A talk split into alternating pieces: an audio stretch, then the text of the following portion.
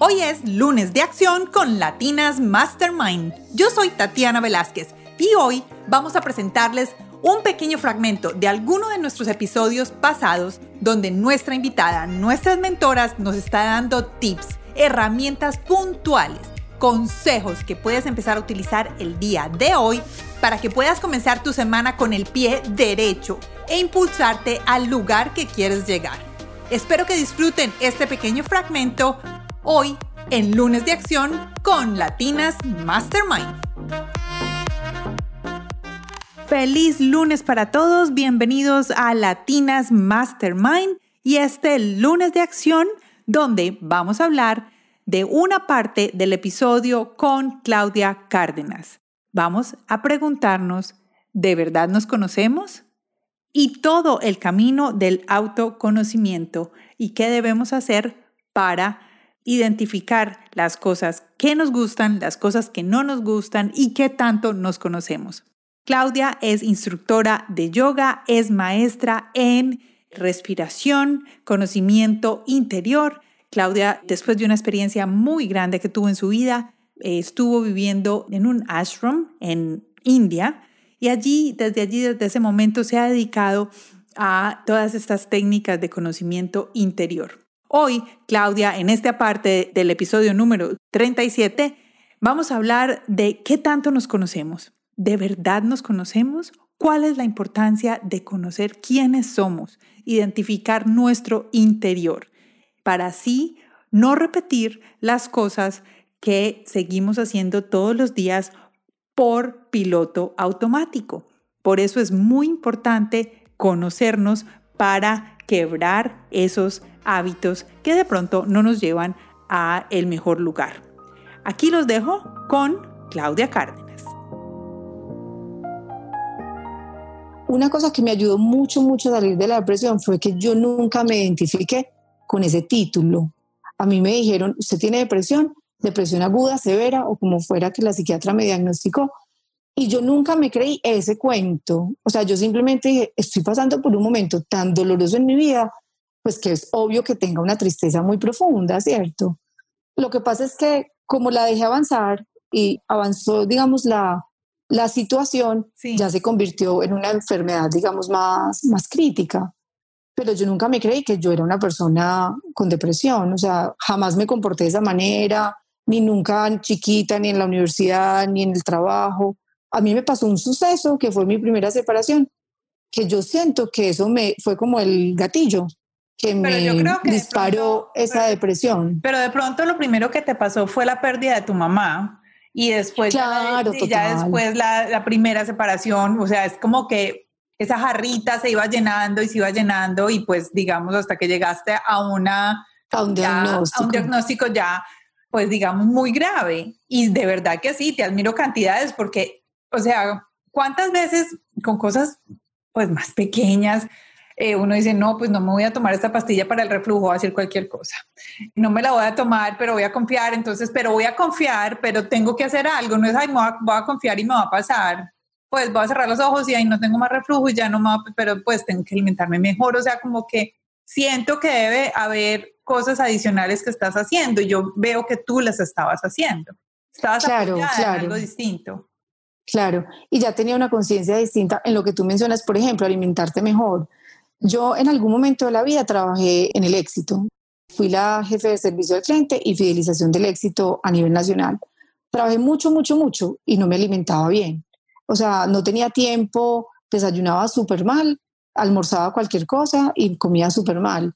Cuando me fui a vivir a Bogotá después de, digamos que renuncié al éxito porque me iba a, vivir a, a Bogotá a estudiar la especialización en mercadeo en los Andes, fui al médico porque me sentía muy cansada. De hecho, en un momento en el éxito me incapacitaron como ocho días, me diagnosticaron cansancio como muy profundo, o sea, como no me acuerdo, como una enfermedad que era muy moda en esa época. Sí, sí, sí. Como agotamiento. Agotamiento, eso te a decir como... Un eh, agotamiento físico brutal. Algo así, sí, sí, sí, ya. Sí, como que uno se quema del agotamiento. O sea, se te apagó el cerebro, ¡ting! Claro, total, agotada. Eso es, Sí. Y te dejan en el hospital es para descansar.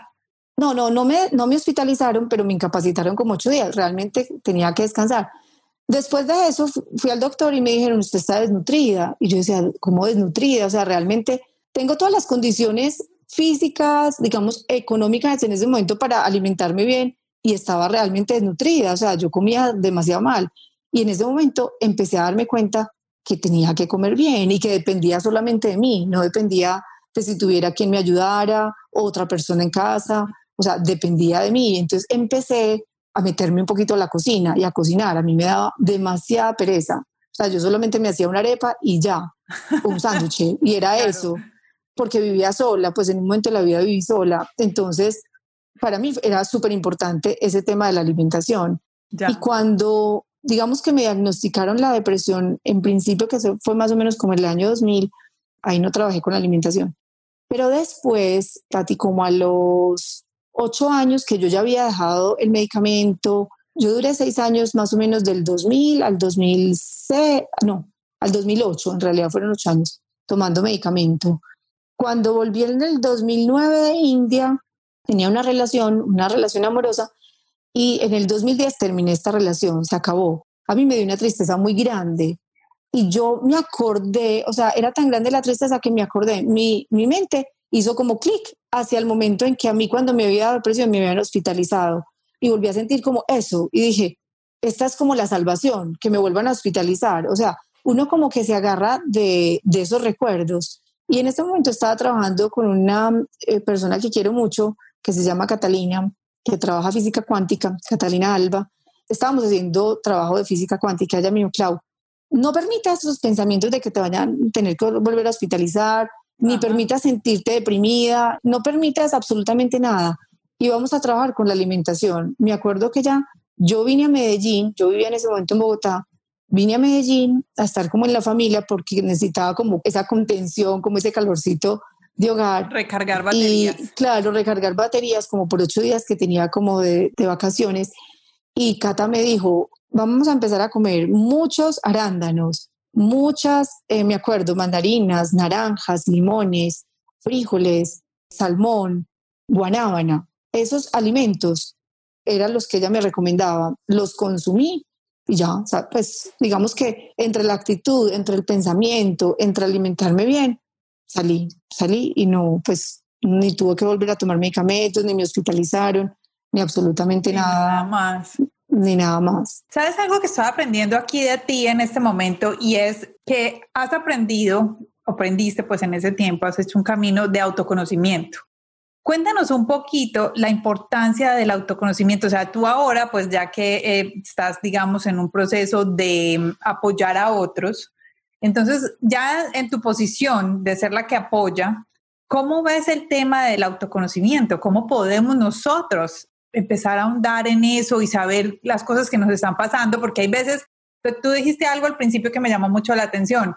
Me dolía el estómago, pero tenía que saber por qué. Pues como que una cosa va por la otra. Entonces, cuéntame un poquito del autoconocimiento. ¿Qué, qué importante es para nosotros? ¿Cómo podemos hacerlo? ¿Qué significa el autoconocimiento? Claro, o sea, es muy importante el autoconocimiento porque yo creo que si uno no se conoce a uno mismo o no conoce no conoce su cuerpo, digamos que empecemos desde lo más burdo, no conoce su cuerpo físico, si no sabe por qué le duele, no sé, el estómago, por qué tiene gastritis, digamos que va a ser muy difícil poderlo sanar, ¿cierto? A nosotros nos metieron como una mm, teoría de que solamente el médico es quien nos puede sanar, ¿cierto? O que solamente mm, tomando medicamentos es la manera como nos podemos sanar pero digamos que hoy en día está como muy revaluado todo eso, donde nos encontramos con que nuestro cuerpo tiene la capacidad de autosanarse. Entonces, el autoconocimiento es vital para tú poder hacer procesos de autosanación, no solamente del cuerpo físico, sino también del cuerpo mental, del cuerpo emocional, del cuerpo energético y de la parte espiritual. Tú me dices que la importancia del autoconocimiento para mí pero creo en esto, ¿cierto? Es de vital importancia saber que no somos solamente un cuerpo físico, que también a nosotros nos rodea un cuerpo energético, que somos energía, y eso científicamente está comprobado, o sea, nosotros somos energía. Digamos que hay una persona que habla de la epigenética, donde dice que nosotros no heredamos sino el 1% de nuestros genes. Eso ya es como un avance muy, muy grande en la nueva humanidad. Darnos cuenta que nosotros no heredamos todo lo que los ancestros traen, sino un 1%. Entonces, cuando tú me dices cómo podemos autoconocernos, primero observándonos a nosotros, pero también muy de la mano de lecturas, ahora que estamos todo el tiempo con Internet a la mano, de escuchar conferencias, de ver, digamos, otras personas, otros descubrimientos, hay muchos libros, muchas cosas que nos dan como herramientas para nosotros decir, ok, esto puede ser, esto no puede ser. Lo que pasa, Tati, es que tenemos que abrirnos, porque normalmente estamos muy cerrados, tenemos que tener una actitud como de apertura, como decir, ok, quiero descubrir nuevas cosas, ok, me quiero dar cuenta de por qué me duele la cabeza, por qué me está doliendo tanto el cuerpo. Tenemos que abrirnos a querer descubrir otras cosas que si lo que llevamos haciendo durante muchos tiempo no nos trae resultados, pues que experimentemos hacer cosas nuevas para tener resultados diferentes.